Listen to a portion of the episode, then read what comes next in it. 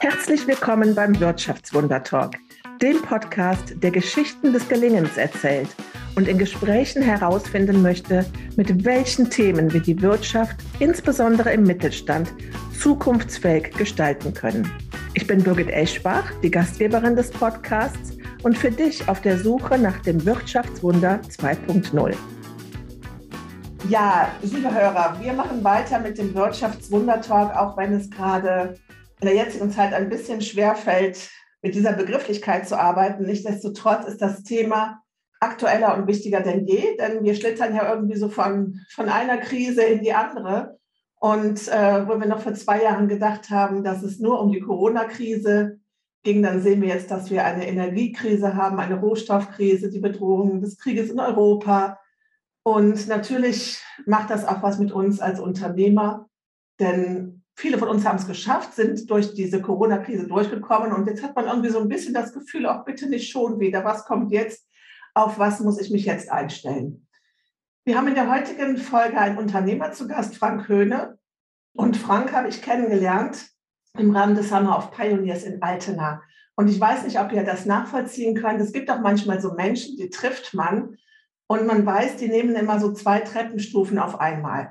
Und bei diesen Menschen, die so eine Energie ausstrahlen, so eine Motivation und die das in so einen Raum reinbringen, da finde ich das immer ganz spannend zu hören, äh, was machen die und was haben die für eine Geschichte hinter sich. Und ja, so freue ich mich, dass wir heute einen Unternehmer da haben, Frank Höhne, der mehrere Unternehmen hat und der aber auch eine ganz spannende Geschichte zu erzählen hat. Und die werden wir heute aus ihm rauskitzeln. Herzlich willkommen, lieber Frank. Hallo Birgit, herzlich willkommen. Ja, danke sehr. Ich freue mich, dass ich hier sein darf. Und bin gespannt auf das, was jetzt so hier auf mich einprasselt. ja, das ist, das ist schön. Ich finde ja, bewundere bei jedem Gast äh, diese Offenheit, weil wir ja äh, nie skripten, sondern uns in, in einen Talk geben, ein Gespräch und äh, schauen wir doch einfach mal, was daraus wird. Meistens wird es gut und schön und ja, wenn, ja, wenn, wenn, nicht, dann haue ich ab, mach, mach den Rechner aus haben wir alle noch zu tun. Also wenn es dir nicht gefällt, sagst du einfach, ich, ich gehe mal gerade Zigaretten holen. ähm, Frank, du sitzt im Coworking Space in ja. Iserlohn. Und damit sind wir auch schon bei einem deiner Unternehmen, die du, die du führst. Erzähl uns doch mal gerade, was so deine aktuellen Tätigkeiten sind, was du im Moment als Unternehmer machst, mein, dein Status quo zum Start. Ja, wenn wir äh, über, über Office and Friends sprechen, dann gibt es eigentlich ja eigentlich eine Vorgeschichte. Ich mache jetzt das Coworking hier seit, seit vier Jahren und ähm, ist eigentlich aus einer, ja, aus, einem, aus einer Idee entstanden, aus einem, einem, einem Zufall entstanden. Ich komme eigentlich aus der Agenturwelt und ähm, das überwiegend in, in, in, Dortmund mit einem Geschäftspartner zusammen. Und ähm, da war irgendwann mal die Situation, dass die Immobilie dort sehr knapp wurde und dass wir wieder mal überlegt haben, wer jetzt wo welche Räume bezieht und wie wir uns da am besten aufteilen und organisieren. Und ähm, da ist eigentlich unterm Strich warum kommt, es passt nicht. Und jetzt muss man, muss man wissen, dass, dass ich in Iserlohn wohne und dass eigentlich meine, meine Kunden hier in der Umgebung sind und ich ähm, über viele Jahre, ja, man kann schon, ich habe ich habe nochmal mit den Zahlen vorbereitet, wann ich das gemacht habe in Dortmund und so weiter. Man kann fast von Jahrzehnten sprechen. Immer nach, nach Dortmund gefahren und ähm, dann von Dortmund aus wieder, wieder zurück nach Iserlohn zu den Kunden. Also ich war immer so im Pendelverkehr und empfand das auch als vollkommen angenehm und war das auch so gewohnt. Na, jedenfalls in der Überlegung, was machen wir jetzt mit dem, mit dem Standort und äh, der Feststellung, das passt alles nicht und der Tatsache, dass äh, meine Frau und ich zwei kleine Kinder zu diesem Zeitpunkt hatten, kam dann die Überlegung, Mensch, vielleicht nehmen wir einen Teil davon und gehen damit nach Iserlohn und machen das von dort aus. Sind wir näher am Kunden und müssen nicht mehr diese, diese äh, riesige Pendelei auf uns nehmen. Zumal mein, meine Frau zu der Zeit auch noch in Dortmund gearbeitet hat und äh, wir dort eine gemeinsame Kreativagentur auch gegründet haben haben wir dann gesagt, okay, wir nehmen das ganze Thema nach Iserlohn und machen das von dort aus. Der Rest bleibt dort in Dortmund, wird von meinem Partner vor Ort geführt und wir machen das in Iserlohn. Und dann sind wir nach Iserlohn und ähm, hatten eine sehr gute Auftragslage, alles wunderbar, alles toll. wir wussten, dass natürlich das Thema ähm, Personal hier in der Region ein bisschen schwierig sein wird. Ähm, dass es dann so ein Drama wird, das habe ich ehrlich gesagt nicht, nicht gedacht. Also wir haben dann äh, versucht, ja, ich sage mal so gut zwei Jahre tatsächlich mit Headhuntern, ähm, Designer und Entwickler nach Iserlohn zu bekommen. Das ist uns aber einfach nicht gelungen. Also wir haben schon einige gehabt, die sich hier auch beworben haben, die sich das angeguckt haben, die die Kunden und die Arbeit toll fanden. Und ähm, naja, das. Ähm, Frank, jetzt muss ich ganz kurz dazu sagen, ähm, Iserlohn, wir sind nicht am Ende von der Welt, sondern du bist mit Iserlohn an einem Standort. Wie viele Einwohner hat Iserlohn? Also 90.000 ungefähr. 90.000 Einwohner. Ja. Und wie lange ist es bis Dortmund? Hm, ja, ich sag mal 35, 40 Minuten ungefähr. Ja. Also das finde ich. Wir haben auch noch Hagen in der Nähe, ist auch äh, sind so rund 130.000, ist auch nicht so ganz weit weg. Und Iserlohn ähm, ist so, so, so ein bisschen das, das Tor zum Sauerland. Also ich sag mal, hier ist so noch nicht ganz platt. Genau, genau. das ist nochmal wichtig zur Einordnung, wenn wir darüber sprechen, ja. Äh, was für eine Herausforderung es ist, äh, Mitarbeiter äh, in den ländlichen Raum zu bekommen. Wir sind noch nicht im ganz ländlichen Raum, Nein. sondern wir sind im absoluten Wir sind direkt davor. Ja. Ja, ja. Aber trotz alledem schwierig. Äußerst schwierig, ist uns nicht, nicht gelungen und ähm, wir haben zu, zu der, derzeit sehr viel in Hamburg, Berlin und München zu tun gehabt. Und ähm, dann kam die Idee auf, weil wir sehr häufig auch in München waren, dass wir vielleicht den Design-Part in München nochmal aufziehen. Also nicht in Dortmund, da war es, war es zu klein, ähm, aber dass wir dann vielleicht eher nach München gehen, weil wir da sowieso zu dem Zeitpunkt sehr häufig waren und dort so ein kleines Kreativteam aufbauen. Ähm, war natürlich auch nicht wirklich zu Ende gedacht, so im Nachhinein. Ja, also mal eben so ein Büro anbieten in München oder äh, mal Freelancer zusammensuchen, bezahlbare in München, das natürlich, ähm, das ging nicht. Ja, ähm, und ähm, in, in dem, dem Zuge haben wir aber ähm, das Cowork. Das war in welchem, in, äh, nur zur Einordnung, wann war das ungefähr? Das war vor fünf Jahren ungefähr. Okay. Also da war ja in der Kreativszene schon so ein bisschen das Thema Remote-Arbeiten, aber es war noch nicht so ganz wirklich. Nein, nein, nein, nein, nein. Also ich sag mal, wenn damals die Lage so gewesen wäre wie heute, dann hätten wir Dinge anders gemacht. Ja. Dann hätte es auch wahrscheinlich kein Coworking gegeben. also wir, wir waren, also ich, ich war, war dann da unterwegs und habe dann Coworking kennengelernt und bin auch tatsächlich in so einen Coworking Space gezogen um, um ähm, ähm, das mal kennenzulernen und um von da aus vielleicht zu operieren und habe auch sehr schnell festgestellt, dass das etwas ist, was A, in unserer DNA sowieso liegt und wir es in der Agentur eigentlich so auch schon eigentlich immer gemacht haben. Nur nicht wussten, dass es dafür einen eigenen Namen gibt. Also für mich war Coworking in der, der Form voll, vollkommen neu. Wie gesagt, das ist fünf Jahre her und äh, haben uns dann natürlich so ein bisschen mit dem Thema beschäftigt. Und meine Frau hatte dann eine Buchpräsentation in, in Berlin in einem Coworking Space in der Factory. Äh, war relativ bekannt. Also ähm, wer, wer, sich in der Szene ein bisschen auskennt, äh, kennt die Factory.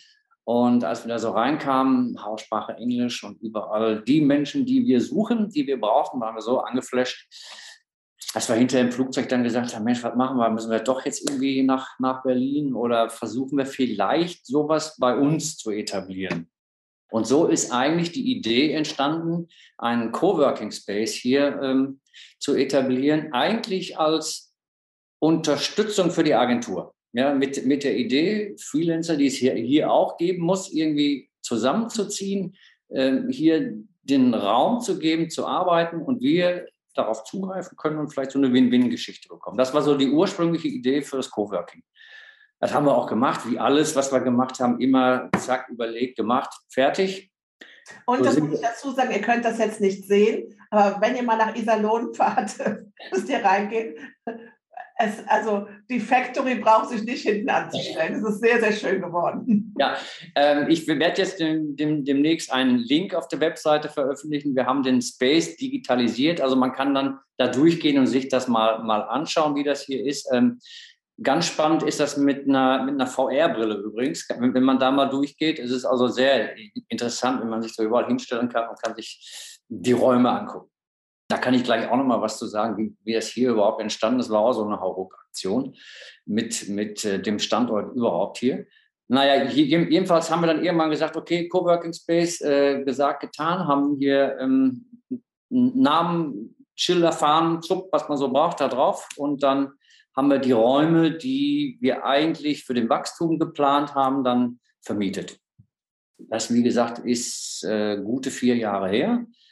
Kannte zu der Zeit wirklich niemand, absolut niemand kannte Coworking. Und ähm, wir wurden auch weitestgehend belächelt mit dem, was wir da gemacht haben.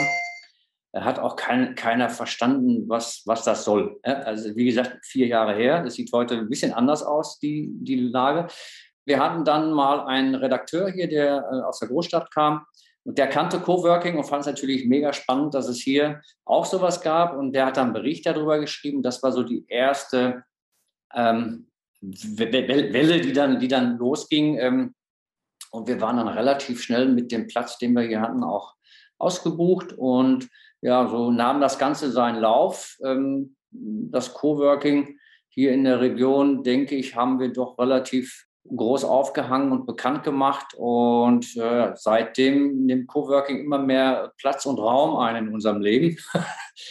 Bis dahin, dass wir sogar die Agentur runtergefahren äh, haben weil wir hier eh nicht großartig skalieren können und ähm, wir ein bisschen den Augenmerk dann auf, auf das Coworking gelegt haben, haben ja noch einen anderen Standort aufgemacht in Olpe, hatten weitere Standorte in, in Planung, hatten Franchise schon, schon angefangen und so weiter und dann kam halt Corona und hat das Ganze so ein bisschen, bisschen ausgebremst ähm, und jetzt müssen wir mal schauen, was wir jetzt daraus machen. Aber so, so ist zumindest Office and Friends entstanden. Ja, das heißt aber, du bist im Grunde genommen zu diesem Thema, über dieses Thema Coworking auch dazu gekommen, zu sagen, ach, da ist so ein Potenzial und das nimmt auch so viel Raum ein. Du hast das andere Geschäftsmodell, was du hattest, du hast es gerade gesagt, was runtergefahren. Das finde ich gerade auch ein spannendes Thema. Wir haben ja in Deutschland im Jahr, also wenn wir jetzt nicht gerade Corona haben, aber dann haben wir so ungefähr 600.000 Geschäftsaufgaben, also Unternehmer, die aufhören. Und davon sind 500.000, die ihr Geschäft aufgeben und 100.000, die in die Insolvenz gehen. Und von diesen 500.000, da bin ich ja fest von überzeugt, sind nicht alle mit dem Rollator unterwegs, sondern da sind viele bei, die sagen, ich mache jetzt was Neues und deswegen mache ich das, höre ich mit dem einen auf. Und das ist für uns auch so ein ganz wichtiger Appell, weil ich habe mich ja jetzt zwei Jahre lang, äh, so haben wir uns ja auch kennengelernt, zwei Jahre damit beschäftigt, so in Deutschland zu schauen, äh, wie geht das so vorwärts, wie können wir in die Digitalisierung kommen mit Fördermitteln, mit Coworking, wie können wir kleine mittelständische Unternehmer unterstützen. Und jetzt so in diesem Winter haben wir mal so drei Monate Rückzug gemacht, nachgedacht und das mal so reflektiert und ehrlich gesagt festgestellt, es ist überhaupt nicht damit getan, dass wir jetzt digitalisieren. Wir brauchen viel mehr Innovationen und da gibt es eben neue, ganz neue Geschäftsmodelle und da gibt es eben so eine große Hoffnung, dass, dass Unternehmer, die schon vieles können, ja, die wissen, wie geht eine Gründung, die wissen, welche Versicherung brauche ich, die wissen, wie geht äh, Mitarbeiter, wie geht Finanzbuchhaltung, die ganzen Sachen. Wie kriegen wir die dazu zu sagen, mach was anderes? Ist das für dich so ein Moment gewesen, also diese Entscheidung zu treffen, äh, die Agentur runterzufahren? Ähm, du hast jetzt gerade gesagt, runterfahren, das heißt ja nicht ganz aufgeben. Nee aber von der Gewichtung her und von dieser Überlegung, ich gehe jetzt in, ein neues Thema rein und widme dem x Prozent meines Tages. Was hat dich da bewegt, diesen, das, das, also das andere noch beizubehalten, aber auch aktiv zu sagen, wir fahren runter? Wie ist das? Re relativ einfach. Also relativ einfach. Ein, ein Geschäftsmodell sollte eigentlich immer skalierbar sein. Und äh, die Agentur war nicht mehr skalierbar.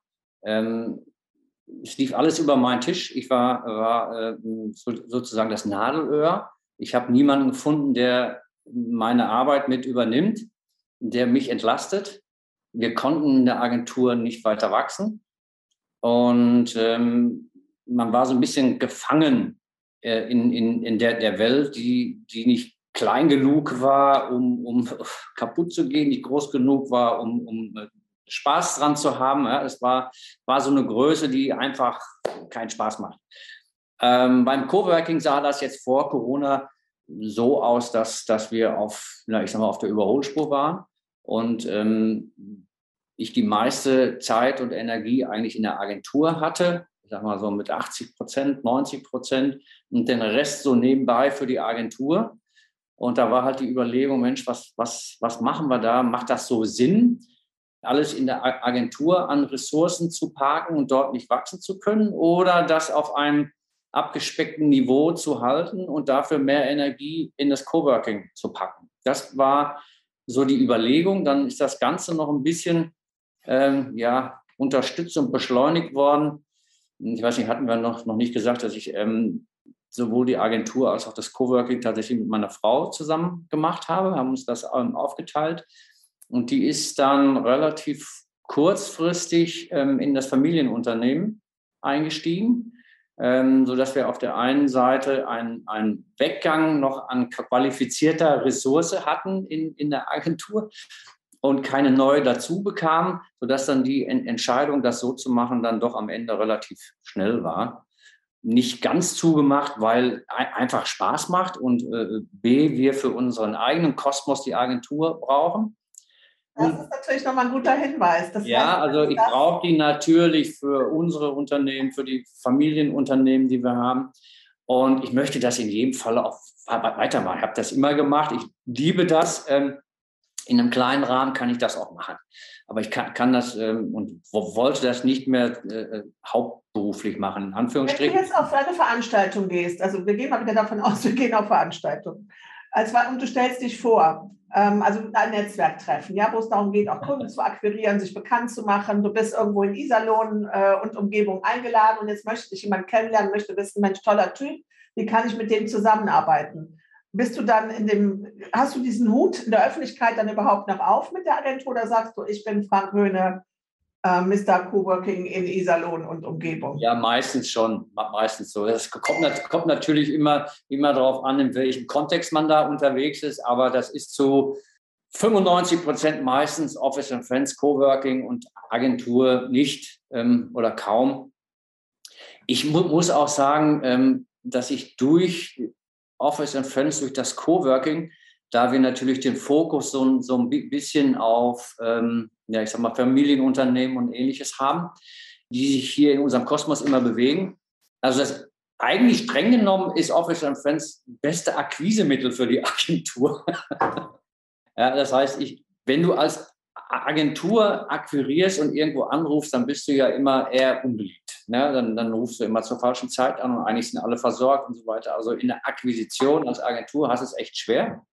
Wenn du aber als Coworking irgendwo unterwegs bist, dann machen sie die Tür auf und dann darfst du reinkommen und erzählen und machen und tun. Und wenn sie dann erfahren, dass du eine Agentur hast, dann ist das gut. also das ja. war eigentlich, eigentlich ein Türöffner für die Agentur. Und ja auch, du hast auch äh, Mitarbeiter äh, darüber ja auch gefunden. Also Menschen, die meinetwegen jetzt ein Start-up haben und mit denen du eben aber auch gemeinsam was machen kannst, weil die eben auch nicht 100% Start-up sind, sondern auch noch vielleicht 10, 20 Prozent Kapazitäten am Tag haben, könnte ja. ich mir vorstellen. Ne? Ja. ja, wir haben jetzt gerade ähm, vor drei Monaten ein, ein Unternehmen gegründet hier aus dem Space raus mit äh, zwei, zwei Jungs, die, die wir, wir haben uns hier halt kennengelernt in unserem Mikrokosmos und ähm, haben dann an der Kaffeetheke, also so wie man das gerne hört, ja, haben wir uns dann ähm, immer wieder mal besprochen über Themen und dann hatte einer was reingeworfen und daraus hat sich eine Idee entwickelt und dann haben wir tatsächlich daraus ein Unternehmen gegründet, was gerade auch sehr gut anläuft. Stark, stark. Frank, was glaubst du, du hast ja vielleicht auch durch dieses Kreativsein also eine Offenheit dafür, ne, zu sagen, ach, ich gucke mal, was es so links und rechts gibt. Und dann gehst du in die Teeküche und siehst, da steht der wieder und sprichst den auch an. Ich glaube, das hat schon ganz vieles was damit zu tun, dass man so eine Offenheit und so eine Neugier hat, ähm, das überhaupt zuzulassen, dass man sich, dass man diesen Menschen begegnet, sich mit denen unterhält und schaut, könnte da irgendwas draus entstehen. Jetzt hast du gerade äh, das Office in Friends äh, berichtet, du hast den, den zweiten Standort davon berichtet. Du hast jetzt diese Geschichte mit dem Start-up berichtet. Wie oft hast du in deinem Unternehmen schon etwas Neues gemacht? Wie oft habe ich in meinem Unternehmen was Neues gemacht oder? Nein, generell in deinem Leben, dass du, dass du ein Unternehmen gegründet hast oder eine neue Idee hattest, die umgesetzt hast, oh, also beruflich, im beruflichen Kontext. In Summe 12, 13 Mal. Was? Ja, bestimmt. Wow. Also ich habe angefangen ich habe es mir tatsächlich vorhin rausgesucht, weil ich nicht mehr genau wusste. 1993 habe ich angefangen, äh, in einem, einem damals Mediendienstleister, Druckvorstufenbetrieb, damals hieß das noch Repro-Anstalt oder Lithografie, hatte so ganz abenteuerlichen Namen. Da, da bin ich damals als, als äh, Geschäftsführer früh eingestiegen, auch die ersten Anteile. Und seitdem bin ich selbstständig und, und äh, habe natürlich auch immer wieder Ideen, was man noch machen kann und probiere die dann auch aus. Ja, also wenn, wenn ich davon überzeugt bin, dass das funktionieren kann, dann versuche ich das auch zu machen. Es sei denn, ich habe nicht die Mittel oder ja, dann, dann natürlich nicht. Aber wenn ich die habe, dann probiere ich das auch. Und das eine oder andere hat auch tatsächlich nicht geklappt. Gab es da auch schon mal, also das sind ja, wenn, wenn wir jetzt, äh, das sind 30 Jahre und äh, zwölf Gründungen, also das ist ja, ist ja eine Schlagzahl, wo du, in der du neue Ideen entwickelst und dafür offen bist. Gab es einen Punkt in deinem Leben, wo du sagst, wow, der, der, der war wirklich kritisch? Da hast du gemerkt, jetzt gerade funktioniert gar nichts mehr? Ja, ja, ja, absolut. Ähm, mit dem Unternehmen, was ich gerade äh, eingangs erwähnt habe, wo ich damals eingestiegen bin, das erste Mal als, als äh, Unternehmer, das Unternehmen gibt es auch heute noch. Ähm, da bin ich ähm, nach 26 Jahren Dienstzeit in Anführungsstrichen als Geschäftsführer raus, aber noch Teilhaber. Und das macht mein Kollege noch in Dortmund. Das Unternehmen gibt es jetzt äh, seit 40 Jahren, glaube ich, über 40 Jahre. Den größten Teil habe ich mitbegleitet und da hat es natürlich auch Momente gegeben, ähm, die waren nicht sehr lustig. Wir waren, ich muss ich gerade mal überlegen, so in den 90ern waren wir schon eine, eine der, der Top-Agenturen in, in dem Bereich und waren so ungefähr 40 Mann, die auch im Schichtbetrieb äh, gearbeitet haben und waren so in einer, einer Phase, dass wir zwei Altgesellschafter hatten und zwei neue. Dann kam noch ein, ein Dritter dazu, sodass dass wir in Summe, ja, ich sage mal, fünf Geschäftsführer auf so ein dann relativ kleines äh, Unternehmen waren.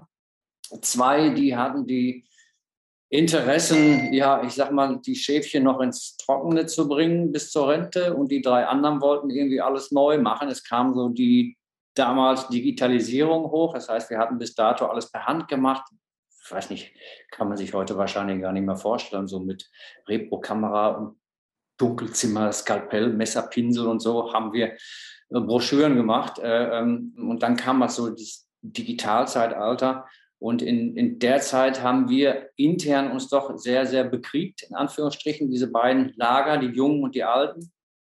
Dann kam diese ganze Umstellung auf die Digitalisierung. Ähm, dann kamen viele Dinge zusammen und dann, ähm, ich sage mal, viele Dinge, die man eigentlich sehen konnte, wenn man sie sehen wollte.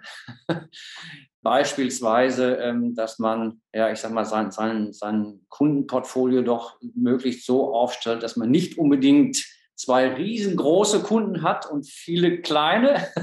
ja, weiß jeder, aber ähm, es, es, zu ändern, er, erfolgt ja dann doch einiges an, an, an Mut und Arbeit. Ähm, das haben wir so tatsächlich über viele Jahre nicht gemacht, weil es lief alles super, alles Bombe und man hatte jetzt also zwei riesige großen Kunden und viele, viele, viele kleine. Das ist uns dann um die Ohren geflogen. Einer pleite, einer äh, umgezogen und hat äh, sich dann anderweitig umgesehen. Das kam so ziemlich zeitgleich. Parallel dazu dann so dieser Ausstieg der alten Gesellschafter, wo dann im Vorfeld viele Fehler gemacht wurden. Ich sage mal, Stichwort Pensionszusagen. Ich weiß nicht, ob dir das, das was sagt. Das sind so ganz heiße ja. Themen, äh, wo wir dann, äh, als, als wir eingestiegen sind, ich sage mal, in sehr jugendlichen Leichtsinn, äh, haben gesehen, kann man viel Geld verdienen und so weiter und so fort und äh, Marsch und Attacke und hat natürlich auf diese ganzen Themen nicht so geachtet. Ja. Mitarbeiterstamm, der alles schon sehr lange dabei war. Und das kam irgendwie alles zusammen und auf einmal machte das dann wieder erwarten, nachdem man eigentlich nur Geld gedruckt hat, in Anführungsstrichen, gab es dann einen sehr großen Knall. So Ende der 90er, um die 2000 rum kam alles zusammen. Kunden äh, weg, einer pleite, einer, einer um, umgezogen. Ähm, dann wurden auf einmal Pensionszusagen fällig, die nicht rückgedeckt waren. Also so, Riesenmüll auf einmal. Und äh, ja, dann stand irgendwann der Steuerberater dann da und sagte, ja Leute, ihr müsst eigentlich Konkurs anmelden. Wo du dann denkst, oh, das ist aber mal spannend, ne? Die Hütte voll mit Arbeit ähm, und ich soll Konkurs anmelden? Das, nee. Dann haben wir uns erstmal versucht, schlau zu machen, noch andere Steuerberater dazu genommen, konnten das Blatt dann auch zumindest äh, steuerrechtlich dann so weit drehen, dass, dass wir, wir, das nicht mehr machen mussten. Aber die ganze Kohle war natürlich weg. Wir haben natürlich versucht, das Ganze irgendwie noch zu strecken und so weiter, das ganze Privatvermögen irgendwie mit reingemacht, was man auch nicht unbedingt tun sollte. Aber hinterher ist man ja immer schlauer. Jedenfalls hatten wir da so einen, einen, Moment, der nicht sehr lustig war. Naja, und wenn du sagst, da, äh, also wenn du sagst, ähm, das Privatvermögen mit reingegeben und auch diesen. Ja, aber du sitzt da und, und denkst, ja, okay, das kriegen wir noch hin. Jetzt gucken wir mal einen Monat, zwei Monate. Ja, du verzichtest auf Geld und so weiter, lässt was drin, packst was rein. Alles Dinge, die man im Frank, Ich bin total froh, dass du das erzählst, weil das machen gerade alle. Das ist gerade das, was in Deutschland passiert ist, dass ähm, in der Corona-Phase viele Unternehmer ihre gesagt haben, ich stecke meine Altersvorsorge da rein. Und deswegen haben wir auch mit Hilfe natürlich des Staates und mit Kurzarbeitergeld und allen und Steuerstundungen, wir haben, wir haben viele Unternehmen durch die Krise durchbekommen. Ich bin davon überzeugt, dass uns das in 10, 15 Jahren um die Ohren fliegt, wenn diese Unternehmer eben dann kein, kein Eigenheim haben, keine Rücklagen, äh, auf die sie dann zurückgreifen können. Das haben wir von vielen, vielen, vielen gehört, dass sie das gemacht mhm. haben natürlich in einem Akt der Verzweiflung und natürlich auch mit diesem Wissen darauf oder in der Hoffnung, genau. naja, es wird nächsten Monat weitergehen. Jetzt haben wir leider die Situation, dass es zwar weitergeht, aber es, wir, wir kriegen das nicht aufgefangen. Wir können nicht sagen, wir machen den Umsatz, der uns weiterträgt. Plus, wir können die, die ganzen Hilfen zurückzahlen, plus die Steuerstundungen, plus dann auch noch wieder uns was aufbauen fürs Alter. Das ist ein Klassiker und das ist, es ist leider das. Ganz dünnes Eis, ja, ganz dünnes Eis. Also ich würde das nicht mehr tun. Äh, also Privates und, und äh, Geschäftliches muss unbedingt getrennt sein und bleiben. Ja. Das ist ganz, ganz dünnes Eis. Bei mir war es jetzt in Anführungsstrichen auch tragisch, dramatisch, wie auch immer man das nennen mag, aber ich war Ende 20. Das heißt, ich hatte noch genug Gelegenheit, äh, aus diesem ja. wieder rauszuholen. Es hat aber am Ende des Tages haben, haben mein, mein, mein Geschäftspartner und ich haben tatsächlich zehn Jahre gebraucht, um das Ganze aufzuarbeiten und wieder in ordentliche Fahrwasser zu bringen. Weil dann auf einmal hast du natürlich auch keine Freunde mehr. Ja? Wenn du dann bei der Bank bist, kennen die dich auf einmal nicht. Vor, ja, vorher ja. haben sie immer die, die Tür aufgehalten und dir das ja. Geld immer gegeben und so weiter. Aber in dem Moment, wo du es brauchst, sind das nicht mehr deine Freunde. Ja, und es ist auch ganz schlimm, auch dann äh, nicht nur die Bank als Freunde, sondern es ist ja auch so schlimm, man leiht sich bei Geschwistern was, bei Freunden. Ähm, das ist ja was, was enorm belastend ist für ganz viele Menschen, die dann nachts schlafen und äh, wissen, sie haben einerseits das mit dem Unternehmen, äh, die, die, Sorgen und andererseits aber auch einfach, was da privat auch dran hängt. Ne? Ja, absolut. Das, das ist, schon, ist schon wirklich tragisch und deswegen gehen wir gerade auch so einen Ansatz, dass wir sagen, boah, ganz, ganz früh, es gibt Gott sei Dank jetzt auch neue Verfahren, das Insolvenzrecht hat da ist darauf eingegangen. Es gibt Möglichkeiten, auch vorinsolvenzlich die Sachen zu regeln und sich das anzuschauen. Ich glaube, es braucht diesen Mut hinzuschauen, ja, ehrlich zu sein, sich, sich wirklich ehrlich zu machen und nicht zu sagen, du hast es gerade auch gesagt, ja, wieso, wir haben doch hier alles voller Aufträge, wieso sollten wir Konkurs anmelden? Man neigt dazu, sich das immer noch so, so, so diese Chancen braucht man auch als einen Überlebenskampf, gut zu reden. Aber diesen. Ja, ist richtig. Aber bei, bei uns war, war es so, also wir haben schon ähm, die Auftragsbücher voll gehabt. Es war ein, ein, ein rein buchhalterisches Problem letztendlich, was ein anderer Steuerberater mit äh, wenigen Handgriffen, möchte ich mal, mal sagen, das anders gedreht hat und auf einmal sah die Situation ganz anders aus. Aber nichtsdestotrotz hatten wir ein Riesenproblem. Aber auch ein ja. guter Tipp, auch ein guter Hinweis hatten wir gestern auch beim, äh, beim DATEV Digicamp ähm, zu sagen, auch beim Steuerberater, Steuerberater als Helfer in der Not, sehe ich ein großes Potenzial in Deutschland, dass die mehr machen als nur die äh, Finanzbuchhaltung und die Lohnbuchhaltung. Ja, absolut. Dass man, muss aber auch den richtigen haben. Genau. Und wie beim Arzt. Ich meine, wenn ich, ja. bevor ich äh, zu einer OP gehe, hole ich mir auch nochmal eine Zweitmeinung ein. Sollte man unbedingt tun, ja. Und das da haben wir Gott sei Dank dann getan. Wir haben dann gewechselt und dann war es zumindest äh, ähm, das Thema vom Tisch, aber das hat uns ja trotz alledem mit den, mit den Aufträgen, Pensionszusagen und, und so weiter, hat uns natürlich da nicht geholfen. Ja, das heißt, Cash brauchen wir ja. auf jeden Fall. Frank, jetzt, ich habe eingangs gesagt, du bist so jemand, ich habe dich gesehen, habe gedacht, okay, zwei Treppenstufen auf einmal. Das finde ich jetzt mal ganz spannend. Es gibt so diese Menschen, die in so einer Energie drin sind und die dann, äh, wo man sich vorstellen kann, dass denen das, das Aufstehen, dass sich wieder aufrichten, dass sich wieder gerade machen, leichter gelingt als anderen Menschen. Ist das etwas, wo du in deinem Leben an dir gearbeitet hast oder bist du, bist du so auf die Welt gekommen? Das, ich weiß gar nicht, ob ich dir die Frage überhaupt beantworten kann. ähm, naja, es gibt ja, ich, ja. ich kann es vielleicht mal anders fragen. Es gibt ja Menschen, die ähm, die, die ist ja gerade auch so ein Trend, diese ganzen Life-Coaches und Nein. diese Christian Bischofs ja. dieser Welt und so, diese Motivationstrainer, die dich in so eine Kraft ich weiß, was, ich weiß, was, was, was du meinst. Nein, äh, also dann, dann kann ich sagen, ich bin so auf die Welt gekommen. Also ich, ich gucke auch nur nach vorne und nicht nach hinten. Ja, mhm. also ich gehe auch nur nach vorne. Und ähm, wenn irgendetwas nicht läuft, dann akzeptiere ich das auch ja, dass das dann halt nicht läuft und dann kann ich das für mich auch relativ schnell abhaken. Und dann ist das mhm. erledigt, da beschäftige ich mich dann auch nicht mehr weiter mit. Und dann suche ich nach einer Lösung oder nach einer anderen Version, einer anderen Variante und gucke nach vorne. Also ich bin keiner, der äh, in Selbstmitleid zerfließt und, und ähm, nur nach hinten guckt und, und sagt, ach Gott, was war alles mal schön und alles mal gut. Und ich bin. Aber auch nach dieser Erfahrung, die du gemacht hast mit, mit der, mit der Retro-Firma, wahrscheinlich auch kannst du schneller loslassen, ne? dass du sagst, okay, wenn irgendeine Sache nicht fliegt oder nicht läuft und das, man einmal noch versucht, das zu drehen, dass man dann noch das, irgendwann sagt, ja, okay, das, ist aber vielleicht auch eine, eine, eine, Typensache. Also das ist etwas, was ich auch vorher schon konnte. Ja.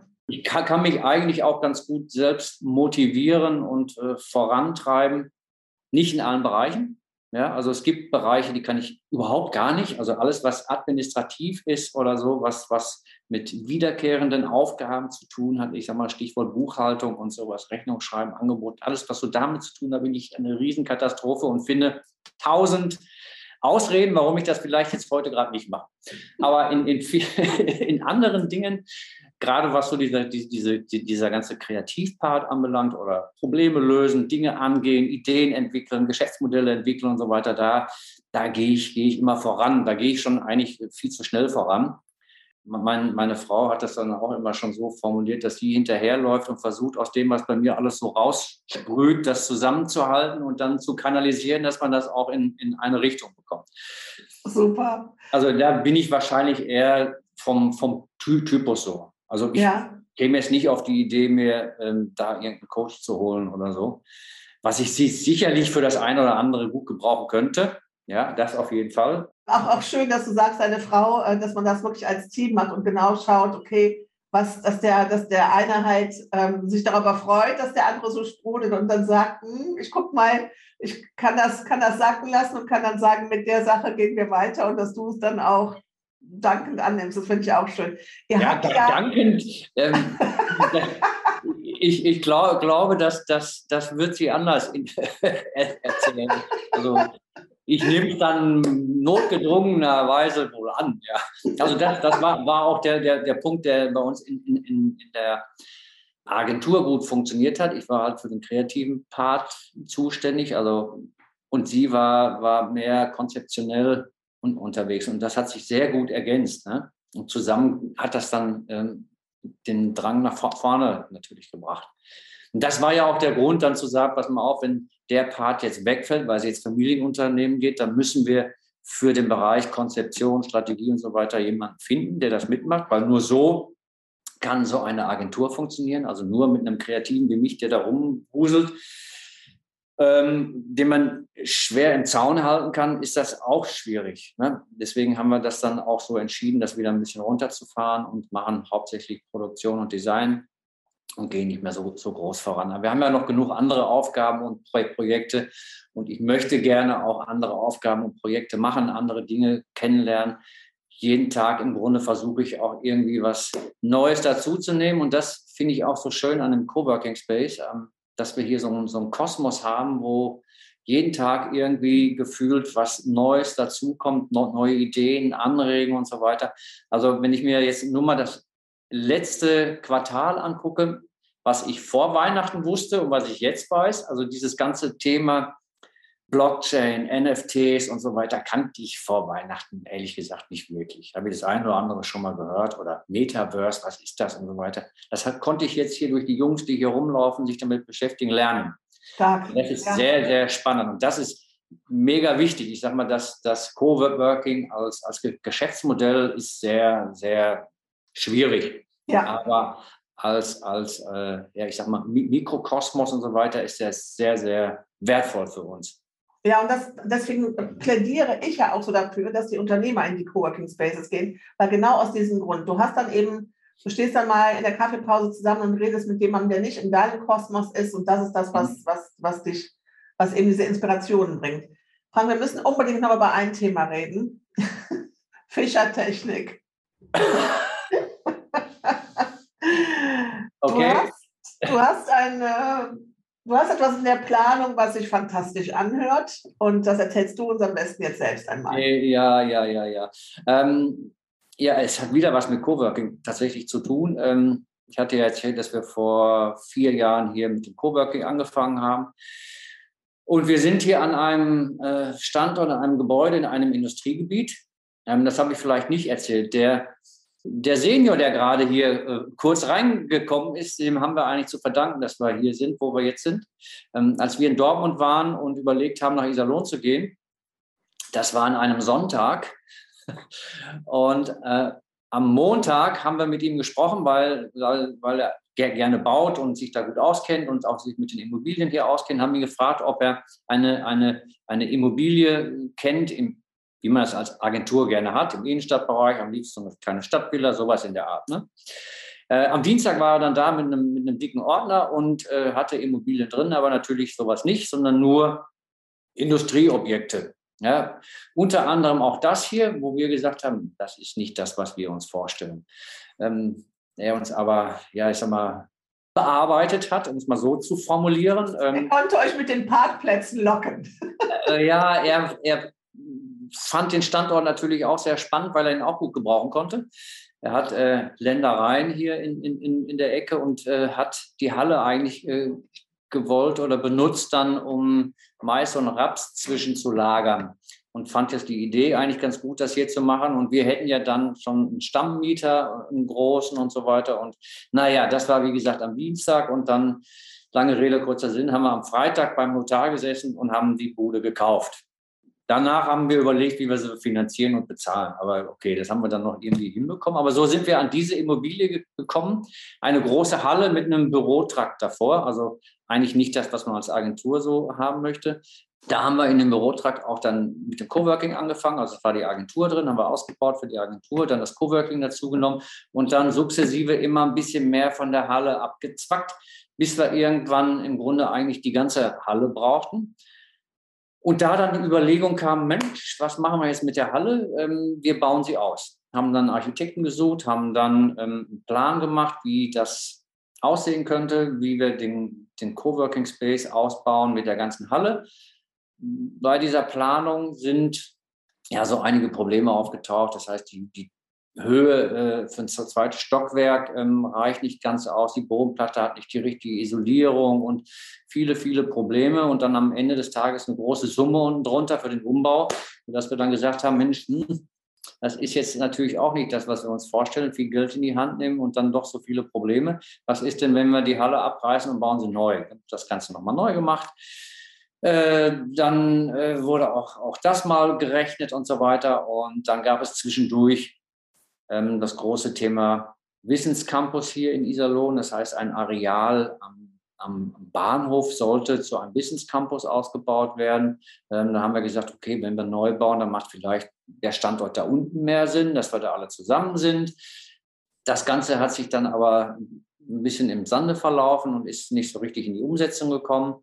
Dann haben wir ähm, einen anderen Standort äh, gefunden, einen, einen familieneigenen Standort, und haben gesagt, Mensch, das ist eigentlich sogar noch besser. So lass uns doch da mal überlegen. Und dann sind wir dort in die Planung gegangen. Das ist jetzt, wie gesagt, schon zwei Jahre rum. Und hier haben wir dann im Grunde immer Stückwerk gemacht. Und so sind wir hier auch an das Holzdorf gekommen. Ich weiß nicht, oh, hast du das schon mal gesehen? Ja, ja. Gesehen. ja. ja so, so, sind wir dazu gekommen, weil wir gesagt haben, okay, dann bauen wir jetzt was, was wir hinterher vielleicht wieder mitnehmen können, weil wir ja sowieso neu. Deswegen ist das alles so ein bisschen so temporär gebaut ja, jedenfalls haben wir dann den, den, den Plan nochmal neu gemacht für diesen neuen Standort. Und ähm, der sollte natürlich äh, höchst modular sein, soll, sollte äh, aus nachhaltigen Mittel gebaut worden sein. Sollte sich idealerweise selbst versorgen. Also so alles das, was man heute so gerne hätte. Und wir reden auch jetzt gar nicht mehr nur noch über Coworking, sondern auch in einem ähm, Ansatz zumindest auch von Co-Living, was ihr da ja. vorhabt. Das heißt im Grunde genommen eine Quartiersentwicklung. Ja, ja, es hat auch die Größe, dass, dass, dass wir gesagt haben, Mensch, ähm, Übernachtungsmöglichkeiten wären gut, ein bisschen Sport und Fitness wäre gut, äh, Bar, Restaurant wäre gut. Das sind alles so Themen, die wir hier gerne hätten. Und da oben haben wir genug Platz und können das machen. Das ist, wie gesagt, äh, geplant. Ähm, ein großes Areal. Wir haben das in drei Bauabschnitte geteilt und so weiter. Und am Ende war es jetzt aber in der Umsetzung doch wieder nur Stein. Also nicht so, wie, wie ich das gerne gehabt hätte. Und dann haben wir jemanden kennengelernt. Ähm, das war, wann war denn das? Kurz vor Weihnachten, glaube ich. Und ähm, die haben einen sehr interessanten Ansatz, ähm, dass sie tatsächlich, so wie du gerade schon als Stichwort reingeworfen hast, wie Fischertechnik bauen. Das heißt, sieht auch so ein bisschen so aus wie, wie diese grauen Stangen mit, mit, mit so einem Kreuz, wo man das alles zusammensteckt. Also sehr modular und du kannst das aufbauen, abbauen, umbauen, ergänzen, erweitern. Bis dato aber nur einstöckig, also mehr so im Pavillonbereich und so weiter. Aber das wird sich jetzt ändern, sodass wir damit auch mehrstöckig bauen können. Und da habe ich eigentlich gesagt, Mensch, das ist das, was ich mir vorgestellt habe diese Fischertechnik. Und du hast also als Schritt davor, diese Fischertechnik, das Fischertechnikunternehmen ist ja nicht aus Iserlohn. Das hast du wo kennengelernt? Ähm, das habe ich über einen Bekannten kennengelernt, der für die jetzt arbeitet und mit dem ich vorher schon versucht habe, mal das ein oder andere Projekt umzusetzen, was aber nicht so richtig geklappt hat. Wir aber schon seit zwei Jahren, ach, stimmt gar nicht, was ich sage, seit vier, fünf Jahren äh, unterwegs sind, den ich tatsächlich ursprünglich kennengelernt habe, als wir für die Agentur jemanden gesucht haben, weil er auch aus der Agenturwelt kam und sich bei uns vorgestellt hat, als. Konzeptioner, ne, als Ersatz für meine Frau. Das ja. haben wir damals tatsächlich kennengelernt. Äh, das klappte aber damals nicht und der hat sich so ein bisschen orientiert, auch in, in Quartiersentwicklung und ähnliches. Und äh, so sind wir immer zusammen gewesen und der arbeitet jetzt für dieses Unternehmen. Du hast Du hast aber vorher auch diese Schleife gedreht mit ortsansässigen oder in der Region ansässigen Architekten, das zu planen mhm. und da dann gemerkt, das ist nicht, ihr seid nicht auf der gleichen, auf der gleichen Gedankenwelt, auf der gleichen Ebene von dem, was ihr, wie ihr das machen wollt. Ne? Also Stichwort mhm. das Modulare, das äh, neue Bauen. Theoretisch schon, also in, in der The Theorie schon. Am Ende war es aber nicht so weit, wie ich mir das äh, vorstelle. Und die haben mit dem, was sie da machen, mir eigentlich genau das gezeigt, wie, wie ich es mir vorstelle. Mhm. Äh, mit, mit Modulen, die vorgefertigt sind, die du tatsächlich einfach zusammensteckst, ergänzt, erweiterst. Und ähm, die sind jetzt nochmal auf einer Messe, stellen noch ein paar Dinge vor und danach wollen wir uns eigentlich zusammensetzen und mal ähm, schon mal so ein kleinen Prototypen in Anführungsstrichen schon mal einen ersten Start wagen und schon mal aufbauen und gucken, dass wir das da vielleicht zusammen umsetzen. Also das wird auf jeden Fall spannend. Und das gehört auf jeden Fall auch mit in die, in die Notizen, in die Notizen, in die Folgennotizen dieses Podcasts, dass wir dieses Fischertechnikunternehmen da mal verlinken.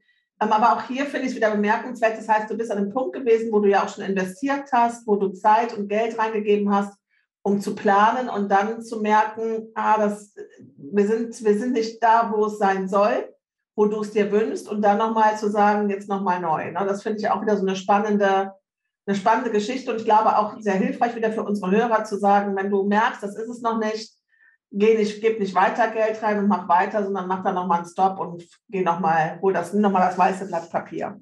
Ja, wo, wobei das, was, was wir bis dahin erarbeitet haben, ähm, nicht verloren ist, sondern das ist wiederum eine Grundlage für den, nächsten Step. Der war auch tatsächlich so geplant, äh, dass wir einen ersten Step machen, wo, wo wir eine Idee ein, äh, auf, aufzeigen und schauen, was brauchen wir an, an Räumen und so weiter. Also so, so ein eher theoretischer Aufbau auch.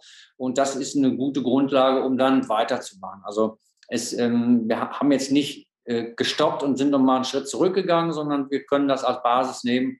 Es hat jetzt nur eine andere Richtung genommen. Ja, ja, okay. Ja, das heißt, ja, man, man, muss immer gucken, ob das dann richtig ist und wenn es es nicht ist, dann rechtzeitig gegensteuern. Ja, ja.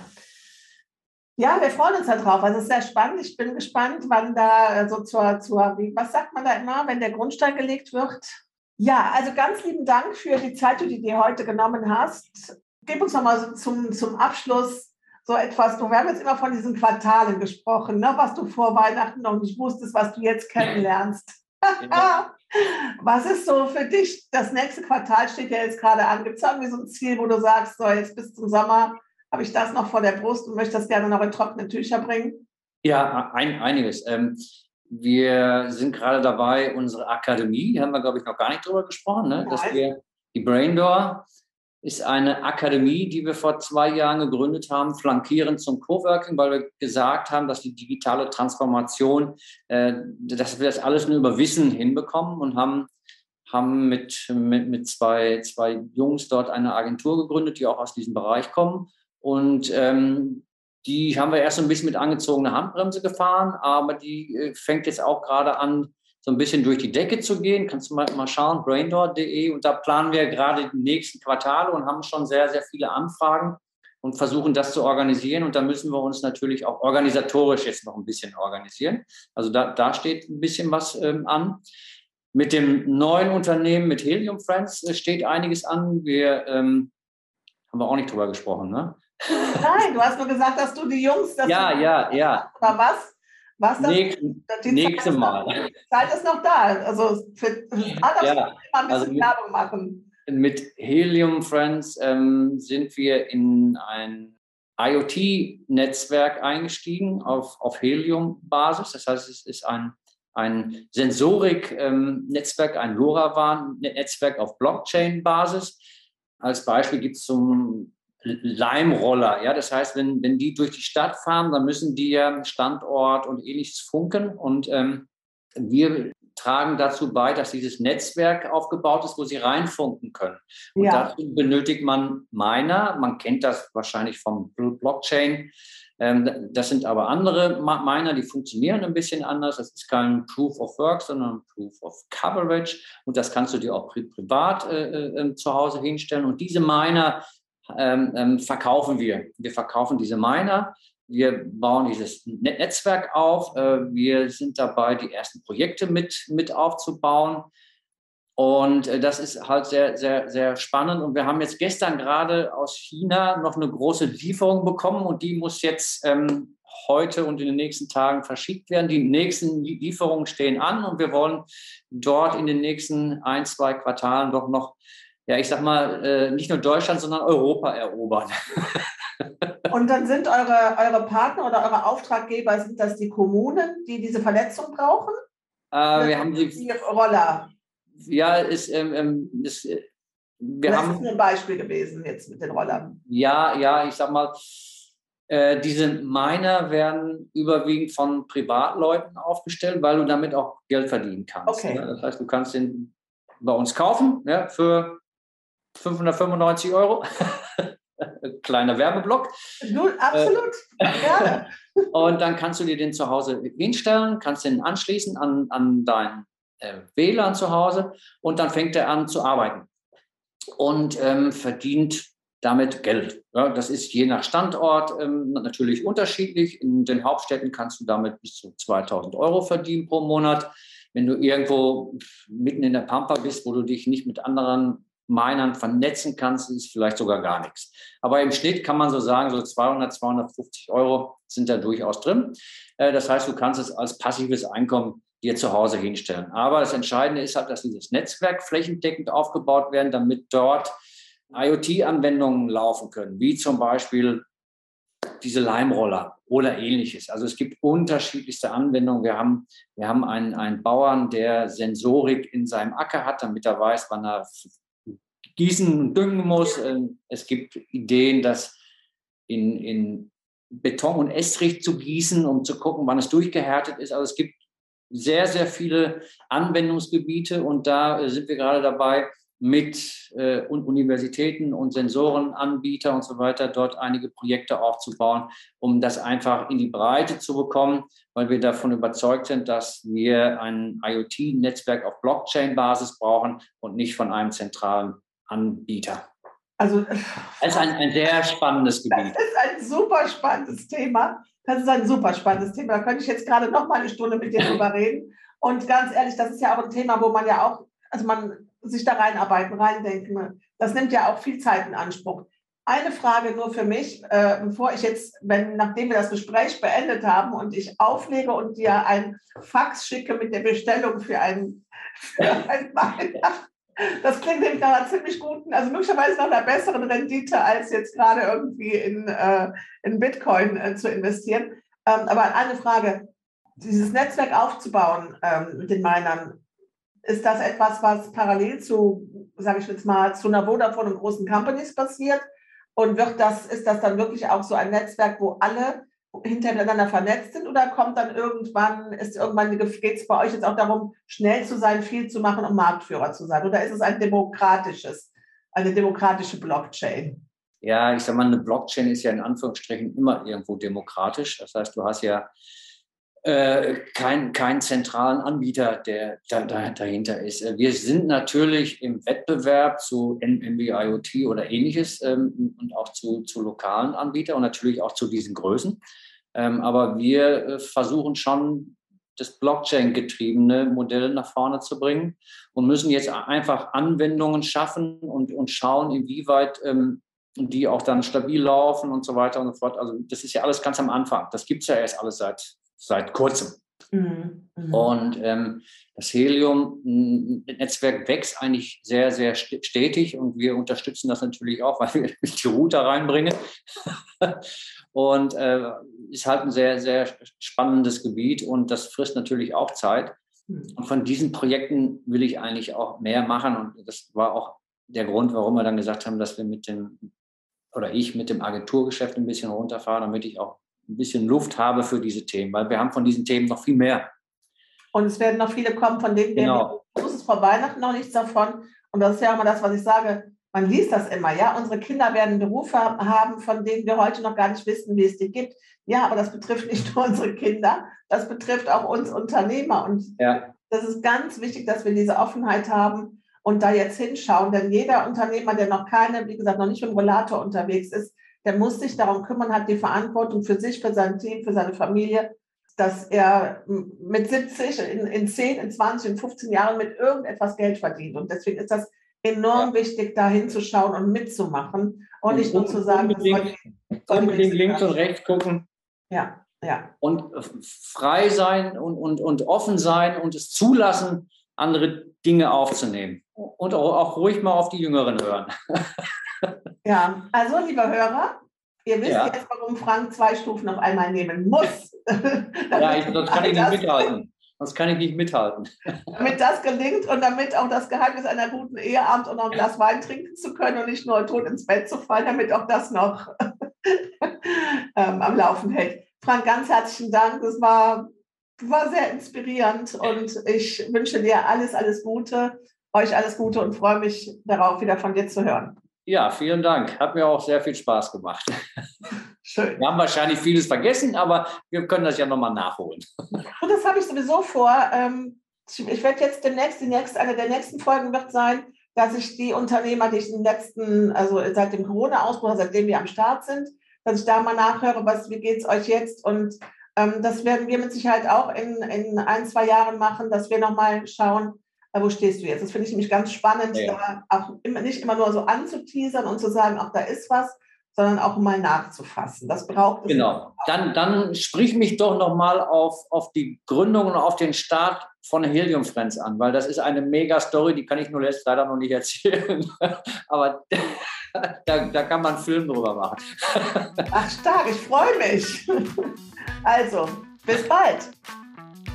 Wenn du erste kleine Wunder kennst oder selbst eins bist, dann melde dich gerne bei mir. Ich bin seit 2020 unterwegs auf einer Wirtschaftswundertour in allen Regionen Deutschlands und stelle in meinen Vorträgen gerne die wichtigen Transformationen in Richtung Neoökologie vor.